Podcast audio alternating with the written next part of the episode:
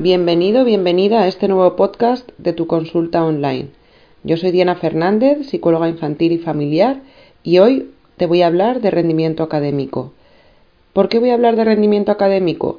Porque a estas alturas del curso, en las que ya ha pasado la novedad, los niños ya se han adaptado a, a sus rutinas académicas, empieza a bajar la motivación empezamos a notar cómo empezamos a ver que esa ilusión con la que algunos de nuestros hijos empiezan el colegio empieza a bajar y empiezan a aflojar un poquito.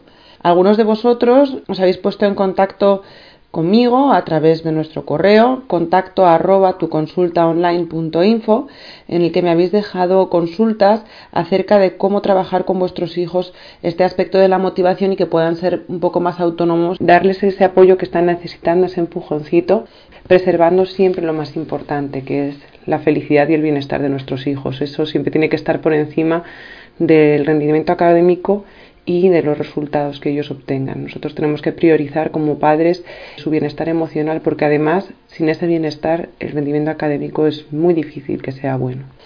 Teniendo en cuenta que es un tema que afecta mucho al bienestar de las familias y que hay muchas personas que están interesadas en saber cómo lo pueden hacer, he considerado que era un buen momento para publicar un podcast sobre motivación escolar os recuerdo que si necesitáis una orientación más específica sobre este tema o cualquier otro relacionado con la educación y la crianza, podéis solicitar vuestra primera sesión gratuita en www.tuconsultaonline.info. En primer lugar, tenemos que tener claro que nuestra ayuda o nuestro apoyo sirva para ayudar y no para perjudicar. A veces tenéis esa duda, a veces cuando nos escribís preguntándonos sobre este tema, eh, tenéis la duda de si eh, demasiada ayuda o demasiada mm, supervisión puede estar afectando pues, a su capacidad de ser responsables o de hacerse cargo por sí mismos de sus responsabilidades. Lo que hay que trabajar en ir pasando poco a poco la autonomía. Si vosotros veis que vuestro hijo por sí mismo ahora eh, en este momento no es capaz de hacer frente a sus responsabilidades académicas, posiblemente necesite vuestra ayuda y vuestra compañía para realizar estas tareas.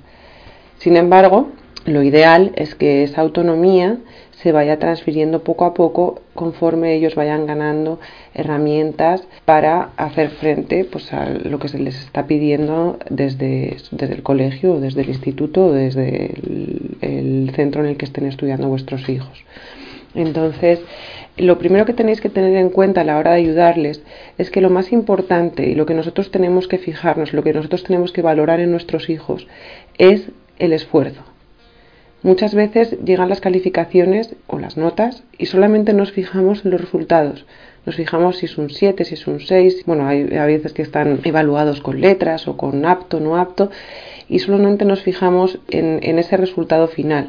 Y no ponemos atención en el proceso, que es lo más importante.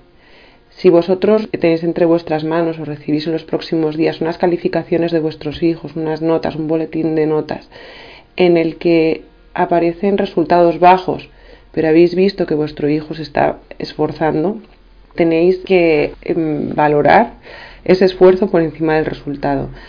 Y hay que, por supuesto, pensar, eso es un indicador de que el esfuerzo eh, no está siendo eficaz, no está, no está funcionando para conseguir los resultados necesarios, ¿no? para conseguir el rendimiento mínimo que nos están solicitando desde el colegio. Entonces sería un buen momento para sentaros con él, para revisar de qué manera eh, está haciendo el esfuerzo y a, qué está destinando tanto trabajo.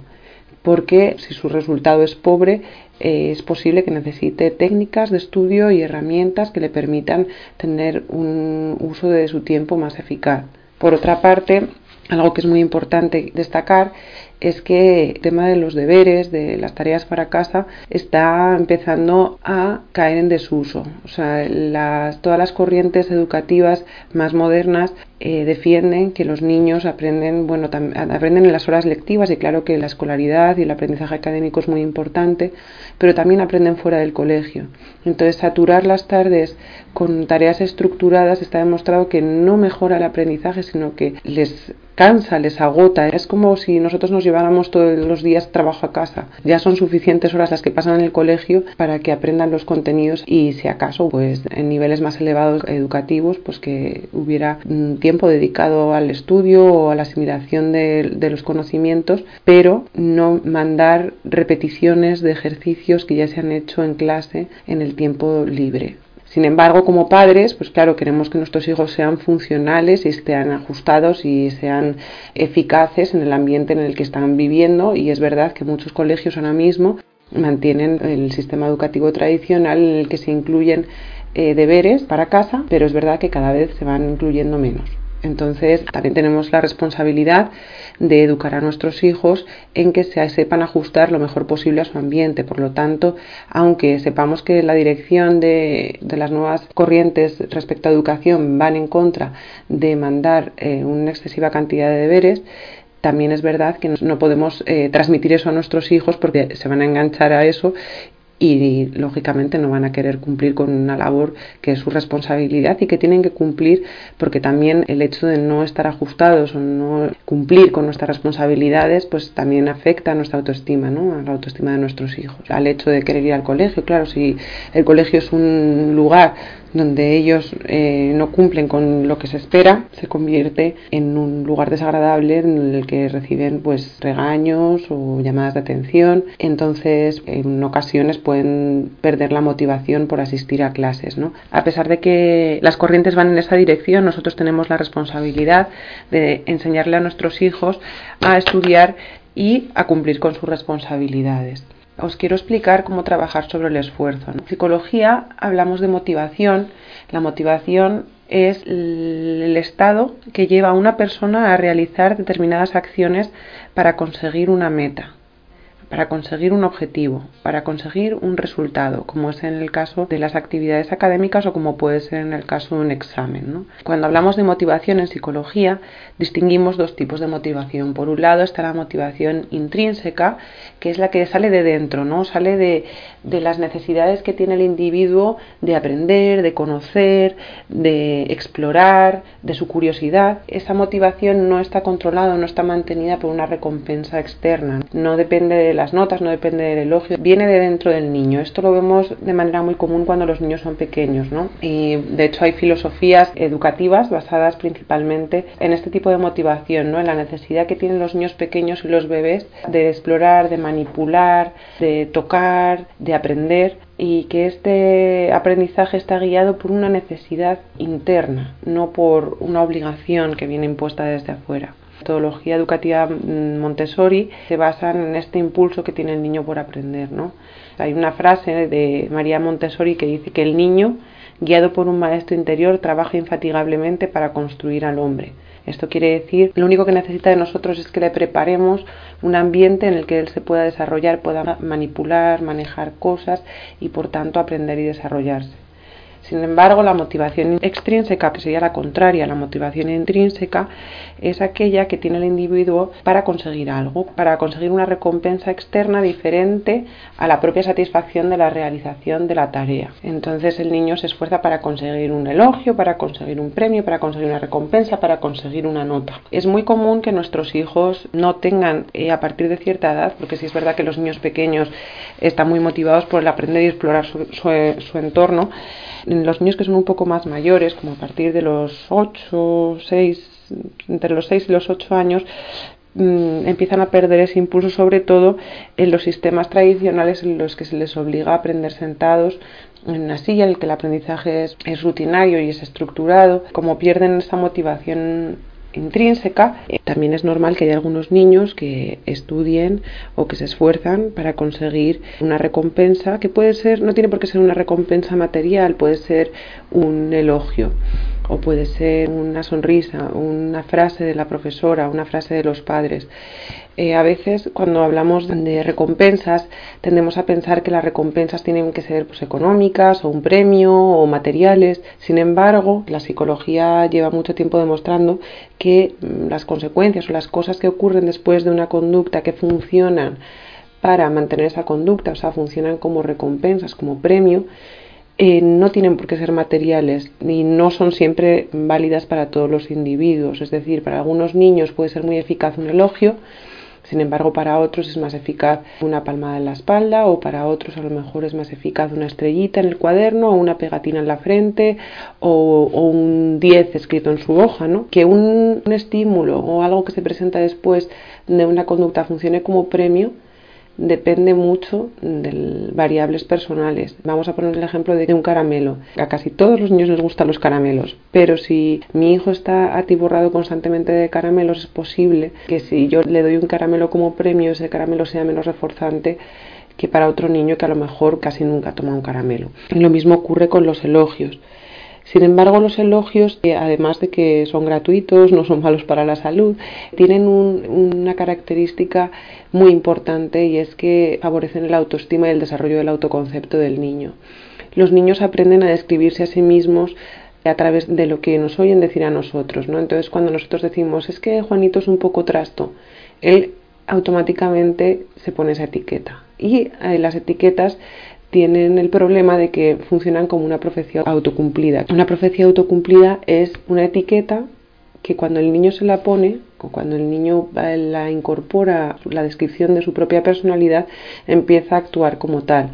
Por eso es tan importante que cuando hagáis correcciones a vuestros hijos, siempre hagáis las correcciones de lo que han hecho mal, las hagáis como si fueran características temporales, por ejemplo. Eso que estás haciendo está mal, eso en concreto no eres malo. Y cuando les queráis hacer un elogio o decirles algo que han hecho bien, tenéis que hacerlo como una atribución estable, como algo permanente, decir eres, eres bueno, eh, haces esto bien, tú haces siempre las cosas bien, porque de esta manera el niño lo incorpora a su autoconcepto y empieza a actuar, empieza o continúa actuando en base a, a, esa etiqueta. Entonces, siempre que queráis hacer a lo mejor un comentario entre adultos, es importante que tengáis en cuenta eh, que si el niño está delante y está escuchando, a veces parece que no oyen, que están haciendo otra cosa y sin embargo nos están oyendo, que tengáis en cuenta que descripciones que hagáis de su persona pueden afectar de cara al futuro a cómo él se comporta y al, concepto que el niño tiene de sí mismo. Otra cosa muy importante para mm, ayudarles a mejorar su rendimiento académico es empezar a estructurar un poco el horario de estudio, ¿no? Hacerles unas rutinas que sean unas rutinas no muy largas y que tengan unos objetivos claros y establecidos. Cuando hablamos de, motivación extrínseca, todos podemos pensar que lo ideal es que nuestros hijos estén trabajando con motivación eh, intrínseca en el colegio, con ganas de aprender, pero es muy improbable que esto pase por lo menos que pase en todas las asignaturas o en todos los ámbitos de la enseñanza.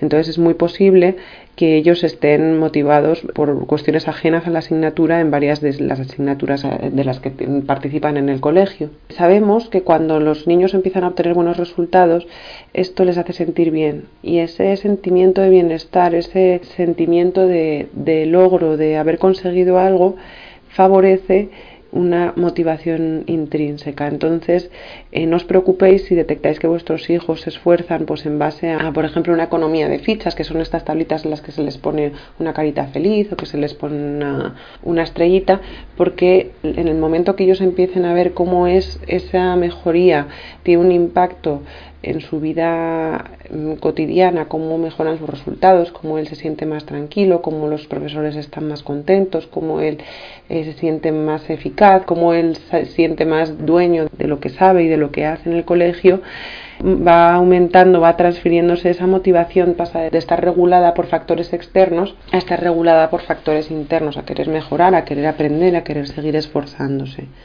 Antes de llegar a este punto, lógicamente pues tenemos que reforzar, tenemos que recompensar el esfuerzo, porque nos vamos a centrar en el esfuerzo, no en los resultados, como hemos dicho al principio.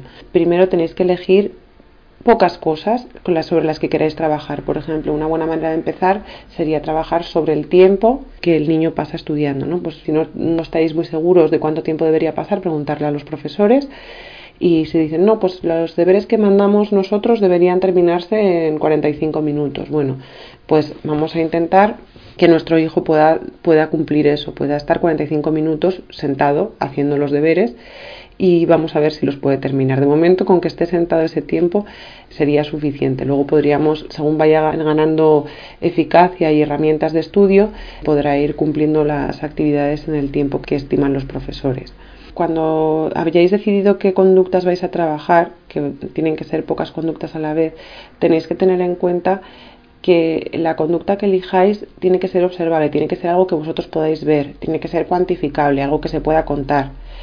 Y tienen que ser pocas cosas a la vez, de tal manera que el niño sepa qué, es lo que se espera de él, qué es lo que tiene que hacer y luego qué recompensa va a obtener. Por ejemplo, en las economías de fichas, que son las tablas que os decía antes, podéis poner termino mis deberes y ponéis la asignatura y una vez que lo haya terminado se le pone una pegatina. Una manera de hacer que esa tabla funcione mejor es que cuando se juntan X número de estrellitas, por ejemplo, de caritas felices, el niño obtiene una recompensa que no tiene por qué ser material, puede ser una experiencia, puede ser eh, vamos el viernes al parque o eliges tú la película o mm, hacemos noche de cine y palomitas no os recomendamos, de acuerdo con la aplicación de las economías de fichas, que las uséis para castigar o para poner caritas tristes, porque esto afecta en la motivación. O sea, solamente se deja el hueco, se pone la carita o la estrellita o lo que sea, y si no se cumple la conducta que queremos reforzar, entonces se deja en blanco, no se pone nada.